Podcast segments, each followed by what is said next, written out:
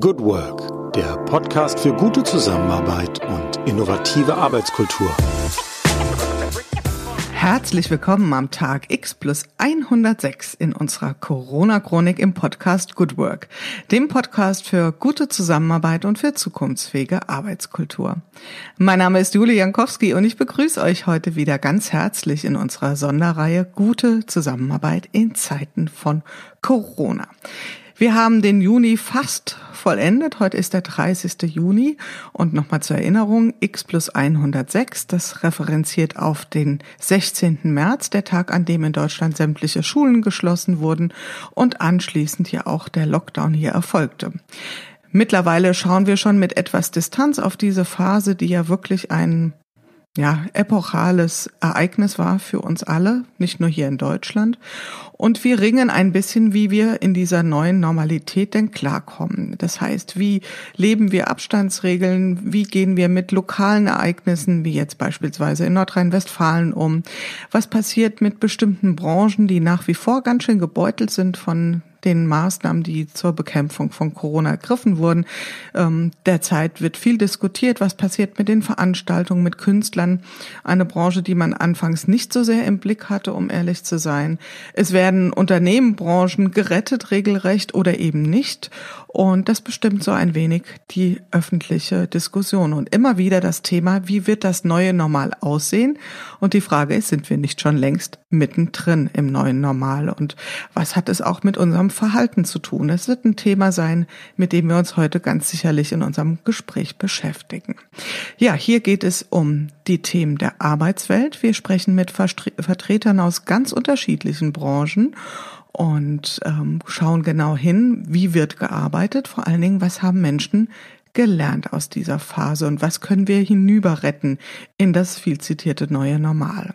Ja, und heute haben wir einen sehr prominenten Gast, da sind wir sehr froh und stolz. Also ich persönlich bin sehr glücklich, dass ich Thomas Gutberlet heute gewinnen konnte für unser Gespräch. Thomas Gutberlet ist Geschäftsführer der Supermarktkette Teegut. Für uns in sagen wir mal, der Mitte von Deutschland, ich sag mal uns, also wir hier äh, sind viele unserer Moderatoren in der Mitte von Deutschland angesiedelt, aber für alle anderen, ähm, Teegut ist eine Supermarktkette, die vor allen Dingen dort regional stark vertreten ist, im Norden weniger und die einen Schwerpunkt hat auf nachhaltig erzeugte Lebensmittel. Insofern wird das heute sicherlich ein Thema sein. Aber das kann Herr Gutbellet am besten alles selbst erzählen und ich sage jetzt erstmal herzlich willkommen und einen schönen guten Morgen, lieber Herr Gutbellet. Ja, herzlichen Dank. Auch ebenfalls einen schönen guten Morgen. Ja, erste Frage ganz persönlich an Sie. Wie geht es Ihnen heute am 30. Juni und vor allen Dingen, wie sind Sie in Ihren Tag gestartet? Mir geht es gut. Äh, ich bin in den Tag gestartet äh, zu Hause mit der Familie und äh, hier im Unternehmen schon mit ersten guten Gesprächen, wo wir wieder auch über zukünftige Projekte jetzt gesprochen haben. Und insofern war das ein guter Tagesstart. Mhm. Gute Gespräche würde ich gerne sofort mal aufgreifen. Was heißt gutes Gespräch für Sie? Ist das dann, äh, äh dürfen wir uns gleich ein Meeting vorstellen oder eher ein Gespräch one-on-one -on -one, oder wie sah das aus heute Morgen zum Beispiel? In dem Fall war das sowohl ein äh, Gespräch äh, zu zweit, aber es war auch ein Meeting mit mehreren Mitarbeitern schon. Und unter gut beschreibe ich, dass es einfach Gespräche waren, die produktiv waren, wo man gut zusammengekommen ist und äh, nicht nur auf das reagiert hat, was zurzeit ist, sondern wo wir ein bisschen über die Zukunft des Unternehmens weitersprechen konnten. Mhm. Greife ich nachher bestimmt nochmal auf, aber jetzt bleiben wir vielleicht erstmal bei dem Thema Geschäftsführer von einer Supermarktkette. Wir haben vielleicht ein Bild, vielleicht ist das völlig äh, haarscharf an der Realität vorbei. Vielleicht beschreiben Sie einfach mal, wie so Ihr Arbeitsalltag aussah, bevor Corona den Alltag bestimmt hat. Also der Arbeitsalltag ist äh, bestimmt durch äh, viel Kontakt mit vielen Menschen innerhalb des Unternehmens, aber natürlich auch als Bindeglied äh, nach draußen äh, mit Lieferanten, Partnern. Äh, auf der anderen Seite auch Bindeglied hin zur, zur Mikro in der Schweiz. Äh, wir sind ja Teil der Mikro Zürich. Insofern auch mit relativ häufigen Reiseaufenthalten, auch in anderen Orten versehen gewesen. Ähm, und insofern eigentlich so ja, viel Organisation und äh, viel schauen, dass man im Unternehmen schaut, dass die Stränge zusammenlaufen. Mhm. Also Reisetätigkeit, das war ja dann wahrscheinlich für eine längere Strecke weniger möglich. Oder wie war das dann konkret in, sagen wir mal, der engeren oder härteren Phase von Corona? Wie haben Sie sich da organisiert? Also die Reisetätigkeit ist natürlich äh, komplett äh, eingestellt gewesen. Und während man sonst immer so quasi den gepackten Koffer äh, im, äh, im Flur stehen hat und immer nur neu angepasst hat, weil man so eins bis zweimal die Woche unterwegs war, äh, habe ich ihn jetzt letzte Woche das erste Mal wieder rausgeholt. und ein bisschen entstaubt und. genau. Ja. Also ich hatte tatsächlich auch hier neulich meine erste Dienstreise und hatte so das Gefühl, kann ich das überhaupt noch? Ja, also ich habe mich so ein bisschen, ja, oh je, jetzt hast du bestimmt wieder was Wichtiges vergessen, ja, weil diese Routinen doch ein bisschen eingestaubt waren. Ähm, ja, und das Interessante war, man hat sich dann auch wieder mal drauf gefreut, äh, weil man sonst sagt, ach Gott, schon wieder. Mhm. Sagt man, ach, ist doch schön, dass es jetzt mal wieder losgeht. Auf, auf jeden Fall, auf jeden Fall. Vielleicht beschreiben Sie mal ganz kurz, ähm, wir alle haben die Perspektive eingenommen, wie es war zu Zeiten von Corona als Verbraucher in einen Supermarkt zu gehen. Wie haben Sie die Zeit erlebt? Also Sie als Geschäftsführer, aber auch vermittelt durch Ihre Mitarbeiter als Unternehmen. Wie, wie wurden Sie überrollt oder, oder war das sehr, sehr ähm, arbeitsintensiv? Was waren so die Themen, mit denen Sie sich da sehr intensiv beschäftigen mussten? Also zum einen sind wir natürlich in unseren Filialen erstmal überrollt worden, die Mitarbeiter. Ähm, zuerst mit äh, Anforderungen der Kunden äh, und anschließend dann mit Ordnungen, Verordnungen, Vorschriften, die leider sehr unterschiedlich waren, äh, nicht nur auf äh, Ebene der Bundesländer, sondern bis runter auf Landkreise und Gemeinden. Mhm. Und das hat äh, das ganze Unternehmen sehr stark beschäftigt und äh, alle anderen Themen erstmal vollkommen in den Hintergrund rücken lassen. Mhm. Und wir haben natürlich sehr unterschiedliche ähm, ja auch Themen gehabt für unsere Mitarbeiter, während die Menschen in den Filialen äh, gestützt werden mussten, um überhaupt erstmal diese Hamsterkäufe und den gestiegenen Umsatz der ersten Wochen gut abzuwickeln und logistisch nachliefern zu können und äh, auch mit den Lieferanten das zu besprechen. Gab es andere Bereiche, wie zum Beispiel ein IT, wo es darum ging, wie sichert man so einen Bereich ab, dass, wenn jetzt erste Krankheitsfälle kommen, nicht die gesamte IT plötzlich nicht mehr funktioniert. Also mhm. da haben wir ganz schnell äh, geschaut, dass die Menschen zu sehr hohen Prozentsätzen im Homeoffice arbeiten konnten, nicht mehr im Büro zusammenkommen. Und insofern waren die Aufgabenstellungen, die wir hatten, die sehr unterschiedlich, je nachdem, um welchen Unternehmensbereich es ging. Ja, und vor allen Dingen auch ähm, mit voller Wucht sie ja wie uns alle relativ unvorbereitet getroffen hat. Wie haben Sie sich organisiert? Haben Sie auch sogenannte Taskforces gebildet oder für die verschiedenen Themen? Also bleiben wir mal bei dem Thema ähm, Sicherheitsvorkehrungen, Hygienemaßnahmen. Ähm, haben Sie Handreichungen den Filialen gegeben oder mussten die sich da selbst zurechtfinden? Wie lief das so ab bei Ihnen im Unternehmen? Also wir haben sofort einen Krisenstab äh, ins Leben gerufen. Dafür gibt es auch Pläne. Es gab auch äh, schon mal Pläne, was machen wir bei einer Pandemie. Aber so ganz genau passen die natürlich nie, weil es kommt ja doch mal ein bisschen anders, als man sich das vorstellt. Aber es gab schon erste Papiere und erste Grundlagen, auf die man sehr schnell zurückgreifen konnte. Die haben wir dann äh, genommen und haben sie entsprechend der jeweiligen Situation angepasst und haben damit unseren Filialen auch immer äh, täglich, zum Teil zweimal am Tag, entsprechende Hinweise gegeben, sie unterstützt, äh, Dinge rausgeschickt, äh, Außendienst hat draußen mit unterstützt. Äh, wir haben alle die Menschen, die sonst in verschiedener Form draußen in den Filialen unterwegs sind, erstmal von ihren normalen Aufgaben entbunden, um alle den gesamten Fokus jetzt äh, auf diese Thematik zu legen. Mhm.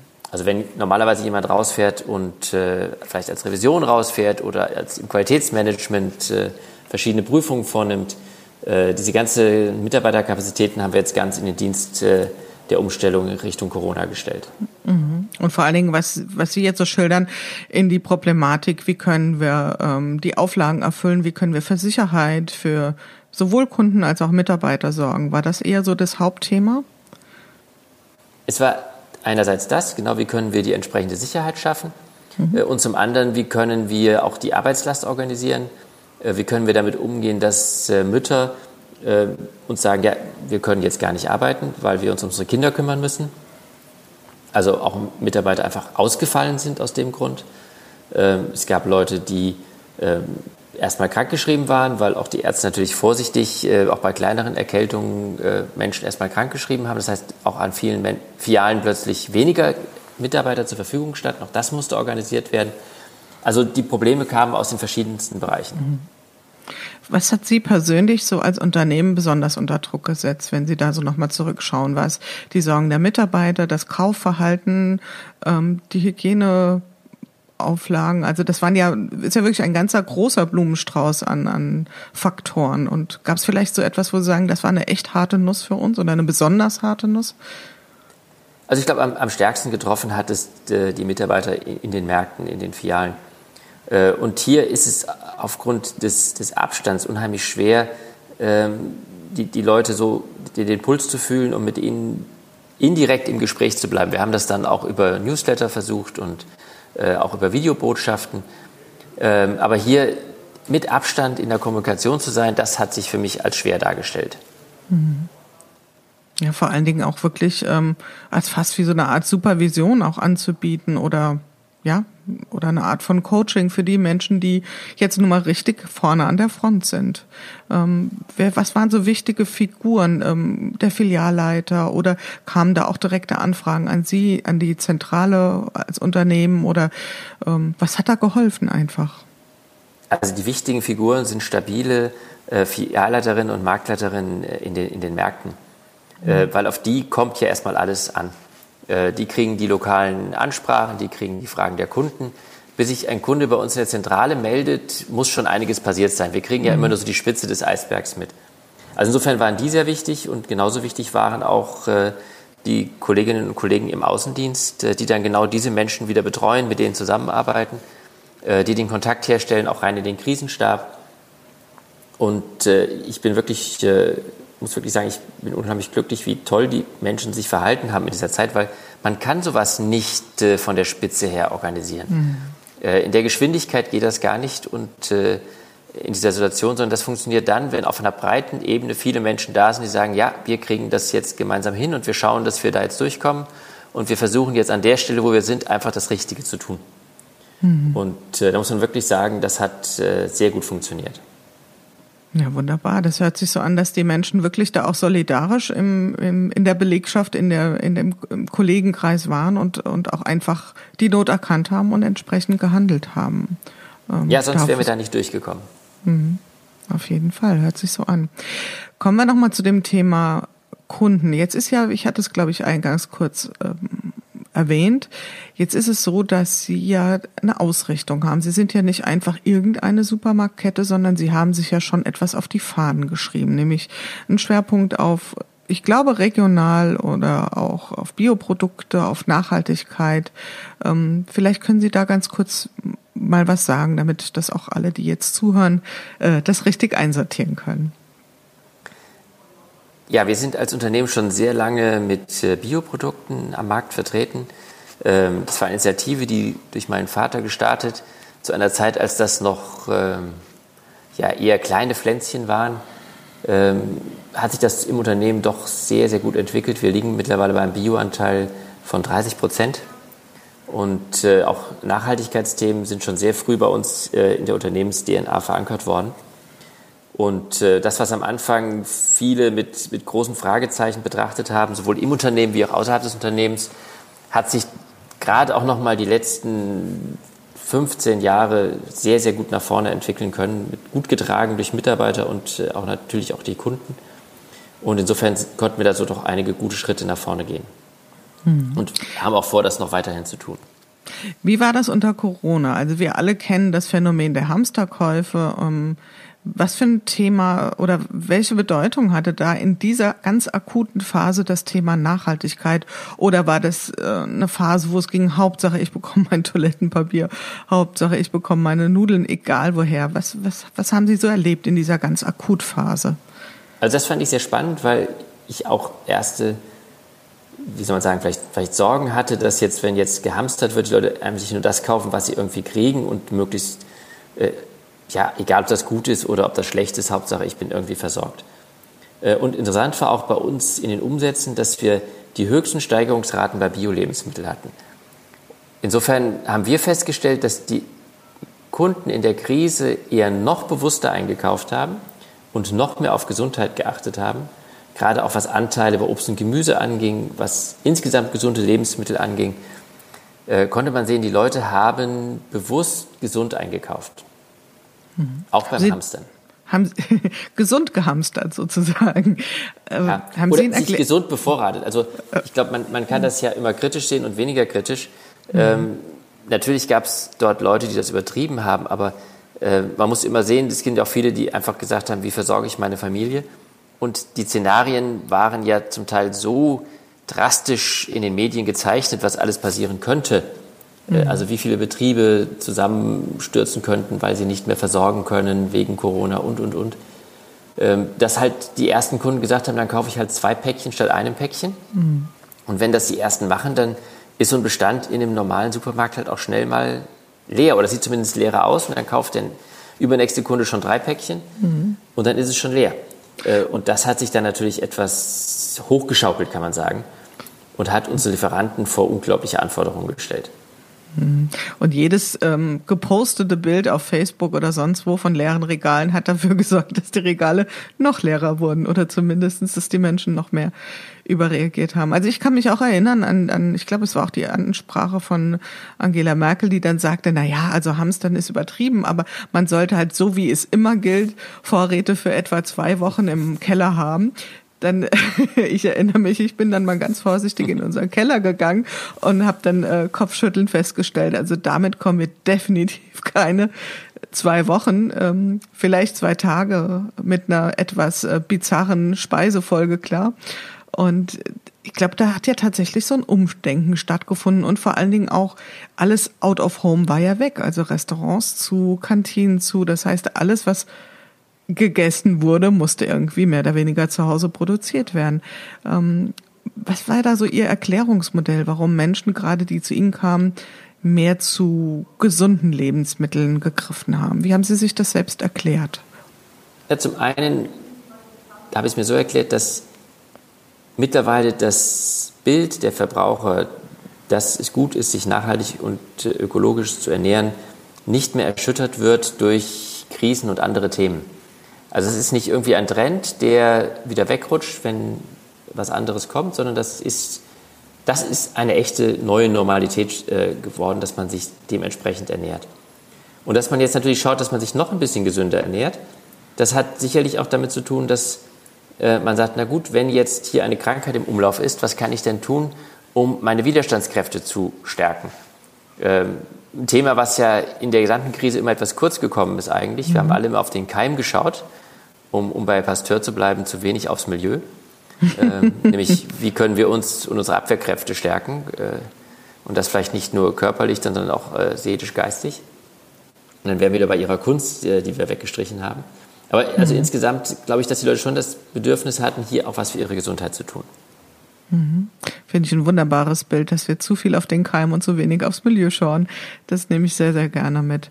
Ähm, und auch das Bild mit der Kunst. Ähm, wenn wir über Nachhaltigkeit sprechen, wie diskutieren Sie das in Ihrem Unternehmen? Und Sie diskutieren das ja nicht nur innerhalb Ihres Unternehmens, Sie sind ja da durchaus auch sichtbar für das Thema. Was gehört für Sie da alles rein? Geht es dann nur in Anführungszeichen um biologisch einwandfrei produzierte oder hergestellte Lebensmittel oder was bedeutet das für Sie? Nein, das Problem ist, dass dieses Thema unendlich weit ist und eigentlich gar keine Grenze kennt. und die Frage ist nur immer, wie viel bin ich in, bei dem einzelnen Produkt und der einzelnen Situation in der Lage, mit ins Bewusstsein zu bekommen. Ähm, und was, was kann ich auch die Kunden mitnehmen? Und das schwankt immer so ein bisschen äh, mit den jeweiligen Betrachtungen. Ähm, das gibt Phasen, wo es leichter ist, äh, die Arbeitsbedingungen mit einzubringen äh, wie zum Beispiel jetzt auch beim, beim Thema Fleisch. Es ist Zeiten, wo das Tierwohl stärker äh, mit, mitzunehmen ist, äh, die sozialen Bedingungen in der Lieferkette, die Lieferketten an sich, der CO2-Verbrauch. Ähm, aber auch da muss man immer schauen, wie, wie weit schaue ich denn in der Wertschöpfungskette? Also, um das jetzt vielleicht nicht zu weit zu machen, aber wenn ich jetzt eine regionale Landwirtschaft habe, erwarte ich dann von dem Landwirt auch, dass er seine landwirtschaftlichen Maschinen wieder regional beschafft oder werden die dann äh, in China produziert oder wie gehe ich damit um? Also äh, wir, an so einem Beispiel sieht man einfach, wir sind nicht in der Lage, das immer bis zum Ende zu denken. Das ist so anstrengend, mhm. für, dass man das kaum hinkriegt äh, bei jedem Produkt, sondern man kann immer, ist immer wieder bei einzelnen Produkten mal schauen, dass man versucht, ganz bis an den Anfang zu kommen und meistens entdeckt man dann, dass es doch noch einen Anfang gibt, der noch weiter hinten liegt. Mhm. Also insofern glaube ich, man muss es insgesamt sehen und es bezieht eben auch die ganze Frage der Arbeitsweise, der Arbeitskultur im Unternehmen mit ein. Und äh, wie kann man das äh, eben auch in solchen Phasen so hinbekommen, dass es ein gutes Miteinander ist und wie, wie, und das ist ja auch das, was Sie vorher gefragt haben, wie bringt man sowas jetzt in diese neuen Arbeitsweisen, äh, die stärker digital geprägt sind, auch wieder mit ein? Hm.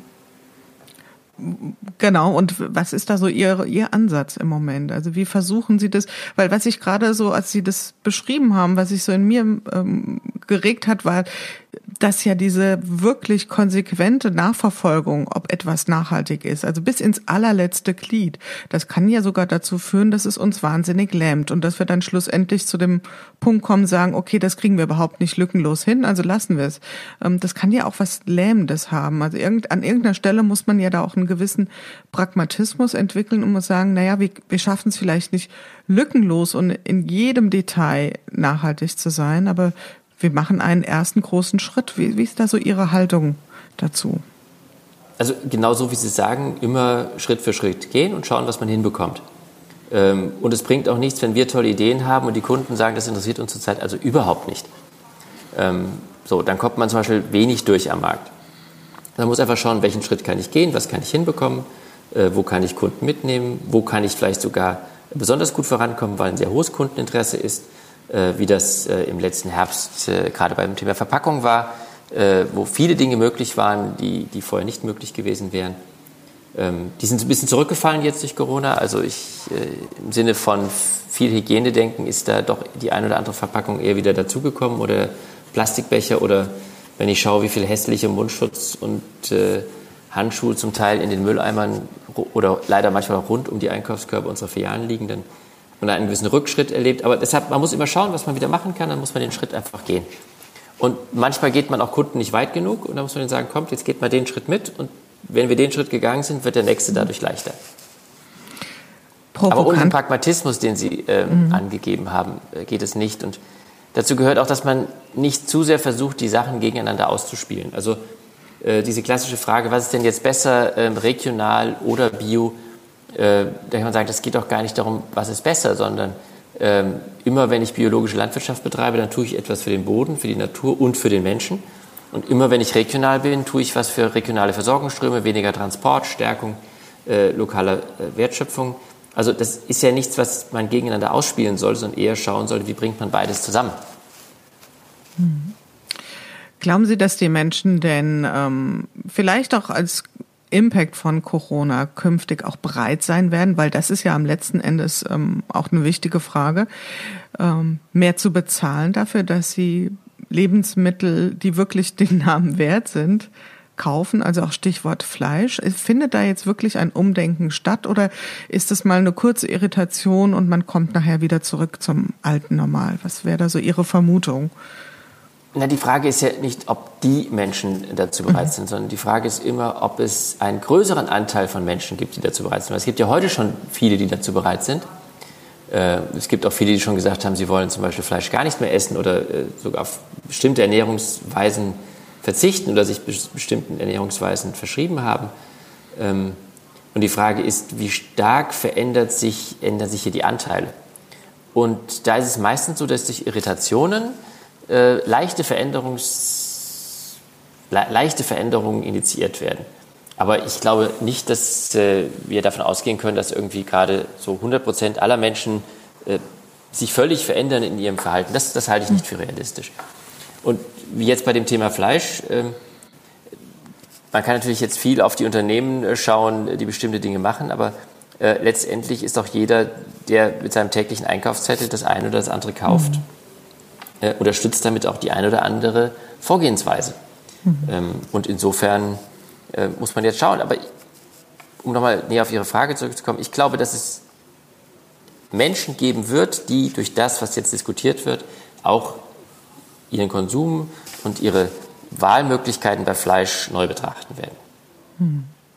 Ich glaube auch, es ist tatsächlich ja eher so eine Frage, ähm, kriegen wir sowas wie eine kritische äh, Masse hin, die an Menschen, die wirklich da anders auf das Thema schaut, was dann auch wieder die, die vielleicht initial gar nicht so kritisch da unterwegs sind, auf einmal auch nochmal dazu bringt, über ihr Verhalten nachzudenken. Also anders ausgedrückt, wenn es wirklich eine ganz kleine Minderheit ist, die ähm, sehr auf Nachhaltigkeit pocht, dann mag man das vielleicht so als ein Phänomen abtun, was nichts mit einem selbst zu tun hat. Aber wenn man plötzlich so das Gefühl hat, hups, ähm, alle um mich rum drehen sich andersrum und ähm, plötzlich ist, ähm, keine Ahnung, jetzt mal platt gesagt, die Bratwurst die neue Zigarette, dann ähm, mag das ja auch was in größeren Stil verändern. Und ähm, wie diskutieren Sie denn intern? Also innerhalb Ihres Unternehmens solche Dinge oder ist das sozusagen implizit in Ihre DNA eingeflossen?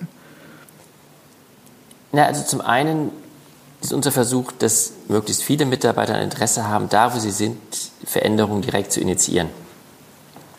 Also wir haben über 7000 Mitarbeiter und je mehr davon Interesse haben, da wo sie sind, Dinge anzupassen und zu verändern, desto erfolgreicher wird das. Äh, weil man kriegt in so einem großen Unternehmen wenig hin, wenn die Menschen das nicht auch als sinnvoll anerkennen und mitziehen. Sonst äh, gibt es Widerstand an solchen Stellen. Ähm, und ich glaube, wir haben viele Mitarbeiter, die ein Interesse haben, die von selbst auf Ideen kommen, auf, auf Umsetzungsmöglichkeit kommen, in den verschiedensten Bereichen, ob das Abfallvermeidung ist, ob das Sortimentsgestaltung ist. Ähm, und es wäre schlecht, wenn ich unten im Einkauf sitzen müsste und müsste dann neben irgendeinem Einkäufer sitzen und sagen, jetzt machen wir doch mal das oder jenes, sondern viel besser ist, wenn die sagen, oh, hier haben wir was Tolles gefunden, hier haben wir eine neue Möglichkeit und ganz stolz sind, wenn sie im Unternehmen präsentieren können, was sie hier an Verbesserungen äh, aus sich heraus mit Partnern, mit Lieferanten äh, ja, erarbeitet haben und dann äh, auch in den Markt bringen können. Und diese Haltung zu fördern, das ist mir ganz wichtig. Mhm. Da sind wir ja schon bei einem quasi ganz neuen Thema, nämlich das Thema auch Unternehmenskultur ja, und auch Führung. Wie etablieren wir da diese Themen, dass so wie Sie es beschreiben, diese Impulse eben nicht nur von Top-Down kommen, sondern vor allen Dingen auch aus der Mitte der, der, des Unternehmens, der Mitarbeiter. Wie würden Sie da Ihr Kultur beschreiben? Wie würden Sie das, wenn man das so platt fragen kann? Aber was, was, wenn Sie jemand von außen fragt, was, was sagen Sie über die Art und Weise, wie Ihr Unternehmen funktioniert? Ja, ich würde sagen, das ist eine gewisse Mischung aus ähm, einer Vorgabe von, von ideellen Zielen, die in unserem Leitbild stehen, die in unserer Vision stehen. Und auf der anderen Seite die Aufgabe der Führungskräfte, dann den Mitarbeitern den Raum zu geben, dass sie in diesem Sinne Dinge erarbeiten und verwirklichen können. Und es hat manchmal so ein bisschen was, äh, halb, halb zog sie ihn, halb sank er hin. äh, also es gibt halt Mitarbeiter, da muss man auch manchmal ein bisschen ziehen und schauen und äh, ihnen helfen und ein bisschen Mut machen. Äh, es gibt andere, da reicht es, wenn sie einen Raum aufmachen und dann äh, füllen die den aus. Da muss man manchmal auch bremsen, sagen, pass auf, schau mal, konzentriere dich doch mal auf eine Sache. Äh, zu viele Sachen, das könnte sein, dass sich das dann verzettelt. Also insofern gibt es ja ganz unterschiedliche Menschen, mit denen man auch unterschiedlich umgehen muss. Aber das, was die Kultur ausmacht, ist wirklich genau mit, mit beiden Wegen zu arbeiten und aber individuell zu schauen, was ist denn das Bedürfnis an der Stelle und was sind die Fähigkeiten und das, was dieser Mensch mitbringt, mit dem ich jetzt gerade hier im unternehmerischen Zusammenhang arbeite. Mhm. Und das, was wir ganz am Anfang besprochen haben, diese Maßnahmen in der Akutphase, auch was Sie beschrieben haben über Ihre Kollegen im Außendienst, aber auch die Filialleiter, auch im Unternehmen. Ich hätte jetzt einfach mal die Hypothese, dass dann Corona, auch was das Unternehmenskulturthema betrifft, ja auch eine Wachstumschance für Sie war. Wie würden Sie das bewerten? Ja, ganz sicher, weil viele Mitarbeiter haben erlebt, was plötzlich machbar ist, was, was sie hinbekommen haben. Ähm, viele Kollegen haben erlebt, dass man den Menschen mehr Vertrauen äh, geben kann, als man denkt. Also wir haben jetzt ja plötzlich Homeoffice-Anteile von bis zu 80 Prozent gehabt. Manche Abteilungen waren zu 99 Prozent äh, fast im Homeoffice. Und das sind ja so Dinge, wo immer alle sagen, ja, wenn die im Homeoffice sind, äh, dann, ob die dann arbeiten und ob die das alles machen. Und äh, also ich hatte das gestern gerade auch im Gespräch mit jemandem es gibt keine Sache, wo ich das Gefühl habe, dass die schlechter geleistet worden ist, weil Menschen nicht im Unternehmen waren, sondern eben Dinge von zu Hause gemacht haben. Also jetzt nicht, nicht fachliche Dinge. Was verloren geht, ist das Soziale. Äh, was verloren geht, ist der informelle Weg. Äh, und es ist auch schwerer, dass bestimmte Dinge gut abgestimmt sind. Das ist schwerer, aber die reine Leistung von Dingen, würde ich sagen, äh, da kann man den Menschen durchaus vertrauen, dass sie das gut einzuschätzen vermögen. Und auch jetzt, wo wir so in so freiwilligen Gestaltungen sind, also wer ist noch im Homeoffice, wer kommt, wer sagt, ich müsste eigentlich eher mal hier sein, wer sagt, oh, für mich wäre es jetzt gut, äh, das zu Hause zu machen. Da habe ich das Gefühl, dass die Menschen sehr gut schauen können, was sinnvoll ist äh, und was äh, ja, der richtige Weg ist. Das finde ich einen ganz spannenden Punkt, den Sie gerade aufgreifen. Also das, oft hat man das Gefühl, wenn es über neues Normal im Unternehmenskontext geht, dass sich das sehr schnell reduziert auf die Frage Homeoffice ja oder nein. Aber genau an der Stelle ähm, gibt es bei Ihnen dazu Pläne oder überlassen Sie das den Mitarbeitern selbst oder gibt es ein Zielbild, wie es aussehen soll? Ähm, wünschen die Mitarbeiter mehr Flexibilität oder lechzen die förmlich danach wieder zurückzukommen und zu sagen, ich will endlich wieder bei meinen Kollegen sitzen. Wie gehen Sie mit dieser ganzen Kiste um? Also es gibt alles das, was Sie gerade gesagt haben. äh, was wir gerade machen, wir äh, haben eine kleine Gruppe initiiert, die jetzt mit verschiedenen Leuten spricht und sagt, wie waren denn eure Erfahrungen in der Corona-Zeit? Genau mit dem Thema zu Hause arbeiten, äh, was ist gut gewesen, was hat, ist nicht gelungen, wie war die technische Ausstattung, was ist für euch weggefallen, was wünscht ihr euch eigentlich für die Zukunft? Ähm, wie müsste dann eigentlich das Büro hier anders organisiert sein, wenn ihr öfter im Homeoffice wärt? Äh, wo sind die Probleme, die ihr habt, wenn ihr im Homeoffice seid? Äh, wie muss die Führung anders stattfinden? Ähm, wie kann man äh, soziale Verknüpfungen schaffen? Also Beispiel startet man jedes äh, Teams-Meeting einfach zehn Minuten früher, aber ohne Thema, dass die Menschen sich erstmal unterhalten können und vielleicht auch nur darüber sprechen, äh, ähm, sich über ihre Kinder geärgert haben oder über die Kinder gefreut haben oder wie auch immer. Also wie das bei normalen Meetings ja auch der Fall ist äh, oder wo sie den nächsten Urlaub hinfahren. Also wie schafft man auch auf diesem Weg Platz für nicht unternehmerische Begegnungen, also die mhm. im Sozialen stattfinden. Also mhm. das versuchen wir alles gerade mal aufzunehmen, um dann zu schauen, wie wollen wir denn, dass ein neues Normal wird. Also äh, ich habe immer ein bisschen Angst, dass wenn man nicht aufpasst, dann entsteht sowas ja einfach irgendwie. Ne? Und dann macht das jeder genau. so anders. Und entweder es fällt alles wieder völlig zurück, wie es früher war, oder sie haben irgend so ein lustiges Durcheinander und äh, es hat mit Kultur wenig zu tun, weil es halt irgendwie gewachsen ist. Äh, und ein Kulturgarten zeichnet sich ja dadurch aus, dass da jemand hingegangen ist und die Hecke ein bisschen beschnitten hat. Mhm. Das ist ja eigentlich unsere Form von Kultur. Mhm. Äh, und insofern muss man auch da jetzt schauen, dass man das jetzt gut aufnimmt. Aber diese ganzen Lernmomente, äh, die nicht verstreichen lässt. Also wir haben Vorgesetzte, die haben äh, ganze Filme gedreht für ihre Mitarbeiter und haben sie denen geschickt äh, oder haben Videokonferenzen gemacht mit ganz vielen, andere haben es mit kleineren gemacht. Äh, also immer den Versuch, wie, wie kriegt man äh, Kommunikation, wie kriegt man Austausch weiterhin. Und das wollen wir jetzt mit aufnehmen. Mhm. Und auf der anderen Seite darf man nicht vergessen, dass äh, man auch schauen muss, dass äh, für viele ist nicht attraktives Zuhause zu arbeiten. Es gibt Leute, die sagen, das ist sehr attraktiv. Aber wenn ich halt in kleinen Räumen, äh, in einer unglücklicheren Wohnlage mit Kindern und anderen äh, versuche, Homeoffice zu machen, dann sagen die auch, Gott sei Dank komme ich wieder ins Büro, hier kann ich in Ruhe arbeiten. Und es gibt auch den Fall, das Büro ist meine soziale Heimat. Also ähm, viele haben ja mit ihren Kolleginnen und Kollegen auch äh, soziale Beziehungen sagen, das ist, doch, das ist doch ein Teil meines Freundeskreises und meines Bekanntenkreises und ich bin heilfroh, die mal wieder zu sehen und mich beim Kaffee, beim Mittag mit denen auszutauschen. Äh, und ich glaube, das darf man auch nicht unterschätzen. Mhm. Dieser informelle Teil, und ich glaube, das ist uns allen ja jetzt auch bewusst geworden, was wirklich fehlt und vor allen Dingen, dass das ja auch wieder unmittelbare Auswirkungen nicht nur auf die Motivation hat, sondern letzten Endes auch auf das, was wir als Arbeitsergebnisse produzieren. Also das kann man ja gar nicht so getrennt voneinander betrachten. Ja, und ich glaube, das ist wirklich das, ja? was, also das ist das eine, was, was verloren geht, ist dieser Teil, also der produktiv ist, aber der andere auch, Sie fragen in einem Zoom-Meeting mit verschiedenen externen Leuten, äh, nicht äh, den, der rechts äh, den PC irgendwo virtuell hat, wie es ihm geht, auch wenn sie wissen, dass er mhm. vielleicht irgendetwas hatte oder so. Ne? Weil das gar nicht geht, weil das äh, sozusagen ja immer alles öffentlich ist. Äh, also wenn Sie normalerweise vielleicht beim Reingehen einen kurzen privaten Moment nehmen und sagen, wie geht's denn oder wie geht's deinem Kind oder oder, ne? so Sachen, die ja auch einfach äh, auch andere stärken. Also das meine ich, finde, so mit, mit innerer Kraft geben, das sind Dinge, die kriegen Sie eigentlich über den Weg nur sehr schwer hin. Aber wenn jetzt viele mit Teams arbeiten, ja. äh, und alle Kopfhörer arbeiten. Sie hören äh, eigentlich nicht mehr den Raum, sprechen lauter. Mhm. Äh, und es hat zur Folge, oder auch das, was aus dem Lautsprecher rauskommt, wird mhm. oft lauter gestellt als das, was, was Menschen sprechen. Absolut. Ich glaube, also das finde ich auch einen spannenden Punkt, weil ich weiß nicht, wie es Ihnen geht. Also ich bin nach so einem ganzen Tag Online-Videokonferenz oder Online-Workshop echt genudelt und vielleicht hat das auch was mit der Lautstärke zu tun, ähm, dass man doch anders spricht als in einem normalen analogen Begegnung. Ne? Ja, und ich glaube, wir werden jetzt gezwungen, immer in diesen Bildschirm zu schauen. Mhm. Ich hatte das neulich auch, da hatte ich, äh, ich glaube, sechs, sieben Stunden am Stück nur Teams und Zoom-Konferenzen. Mhm. Ich war völlig gerädert, äh, gar nicht von den Inhalten, sondern einfach nur vor diesem Bildschirm. Das kam mir so vor, sozusagen, so wie als Student, wenn man äh, sagen, eine lange Fernsehnacht gemacht hat äh, und man äh, das nicht sehr erholsam war.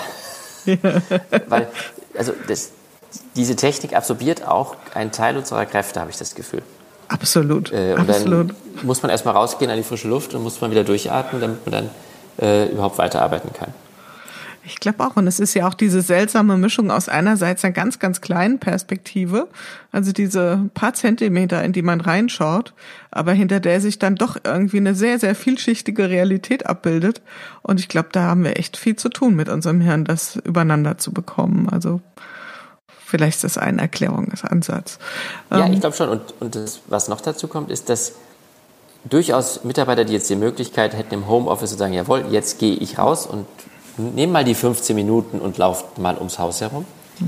Dass man eher die Beobachtung hat, dass die Menschen auf dem Sofa sitzen, äh, ihre Videokonferenzen machen. Das heißt, sie sitzen eigentlich ungesünder, schlechter, und wenn ich mit einigen gesprochen habe, sagen, ja, wenn Sie ehrlich sind, Sie bewegen sich weniger, als wenn Sie hier im Büro wären, weil Sie müssen ja nicht mal zur Kantine zwei Treppen äh, steigen, sondern äh, der Weg in die Küche ist noch kürzer als im Büro. Und die Bewegung im Homeoffice fällt eher zurück. Ja, äh, also auch da muss man schauen, wie motiviert man Menschen, mal eine Übung zu machen, mal die Schultern zu bewegen. Auch da sind wir gerade dran, geben kleine Tipps äh, über unsere Mitarbeiter, mhm. Informationen, wie man da ein bisschen äh, auch in Bewegung bleiben kann. Ja, spannend. Also das würde ich auch auf jeden Fall ähm, so aus den, Sie sind heute, glaube ich, das Interview Nummer 86 und wenn ich da mal so ganz kurz Revue passieren lasse, also das ist ein Punkt, glaube ich, der den meisten Menschen sehr gut getan hat, wenn sie dafür sorgen konnten, sich Auszeiten zu nehmen und die auch mit ähm, tatsächlich sowas wie Bewegung zu füllen. Ja. Haben Sie denn selbst auch sowas für sich persönlich entwickelt wie ein, wir nennen das hier immer den Corona-Hack, also irgendwie einen kleinen Kniff, der es Ihnen persönlich leichter gemacht hat, durch die wirklich anstrengende Zeit zu kommen? Ähm, also eins war, ich habe ähm, bewusst versucht, als das dann mit dem Lockdown begonnen ist, dass ich jeden Morgen mit meiner Frau äh, früh aufgestanden bin äh, und wir einmal Yoga und Meditation gemacht haben, nicht lang, aber kurz und das wirklich die ganze Zeit über durchgezogen haben, um einfach einen guten Start in den Tag zu haben. Mhm. und da ja keine Abendveranstaltungen waren, äh, kam man auch verhältnismäßig gut äh, abends so ins Bett, dass man morgens das früh machen konnte. Mhm. Und das haben wir die Zeit über durchgezogen. Das hat mir sehr geholfen, einfach eine gewisse innere Stärke in der Zeit zu haben. Toll nehme ich gerne mit. Und deswegen, Sie erinnern sich, ich habe gefragt als erstes, wer sind Sie in den Tag gestartet? Und ähm, auch das haben wir in jedem Interview gefragt. Und da hat man das auch gehört, dass also viele sich ein ganz tolles Ritual überlegt haben, wie sie gut in den Tag reinkommen. Und vielleicht steckt da ja auch eine Lernbotschaft drin für Unternehmen, ähm, was so in den ersten Stunden am Tag im Unternehmen sinnvollerweise passieren kann und was nicht. Äh, weil ich glaube, das ist eine sehr kostbare Zeit, diese ersten Stunden. Gibt es denn irgendetwas, wo Sie sagen, ähm, das hätte ich gern sofort wieder aus meiner, in Anführungszeichen, alten Welt vor Corona? Das kann bitte sofort wieder da sein. Also ich glaube, das, was man am meisten haben kann, oder was ich am meisten vermisse, ist die gewisse Sorglosigkeit der Menschen. Äh, mhm. Im positiven Sinne. Äh, also normalerweise sagt man das ja, oh Gott, die Menschen sind sorglos, aber ähm, ich glaube, auch Angst macht krank. Mhm. Ähm, und äh, es wurde viel mit Angst gearbeitet in dem Zusammenhang, um Leute zu Maßnahmen zu bringen, die äh, durchaus sinnvoll waren und die uns ja auch äh, relativ gut durch die Krise durchgeführt haben an vielen Stellen. Ähm, aber das Arbeiten mit Angst, das wieder rauszukriegen und dass das auch nicht zu einer Dauermethode wird, ähm, sondern dass man äh, wieder stärker mit Vertrauen und mit Zukunftsperspektive arbeitet, das hätte ich gern wieder zurück. Hm. Meine Unterschrift ist drunter, lieber Herr Gutweiler, das sehe ich ganz genauso. Und gibt es auch etwas, wo Sie sagen, hm, das kann ruhig in der ollen Kiste bleiben, das brauchen wir nicht wieder zurück? Das haben wir sogar in der Corona-Zeit viel besser hinbekommen? Also ich glaube, die kritische Hinterfragung, ob jede Reise, die man gemacht hat und jede, jede Fahrt, ob das alles sinnvoll war, das finde ich, ist eine gute, äh, eine gute Sichtweise, die sollte man beibehalten. Also ich bin mir sicher, ich werde viel kritischer auf Meetings außerhalb äh, von Fulda schauen, ob ich da wirklich hinfahren muss, ob da wirklich eine Übernachtung notwendig ist. Weil es gibt ein paar Dinge, da hat man gesehen, da wäre es wirklich gut gewesen, aber es gibt auch viele, wo man sagt, das hat wunderbar so funktioniert. Ähm, viel energieeffizienter und zeiteffizienter, äh, ohne Fahrten. Äh, also da glaube ich, dieser, dieser kritische Blick auf das Zeitmanagement an dieser Stelle, äh, der wird mir sicherlich erhalten bleiben. Mhm.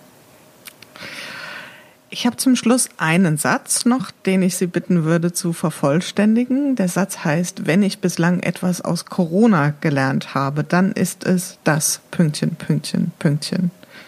Dann ist es, dass man den Menschen vertrauen kann, in einer schwierigen Situation zu erkennen, was sie an ihrem Ort tun müssen.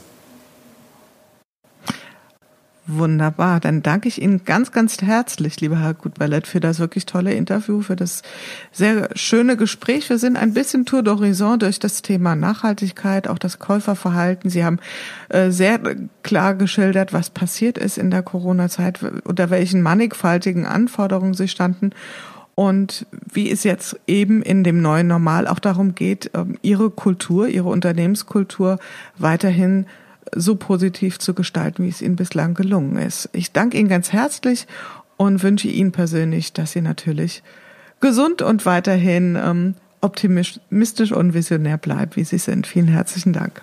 Herzlichen Dank. Ich danke für das gute Gespräch und die Fragen, die gute Antworten möglich gemacht haben.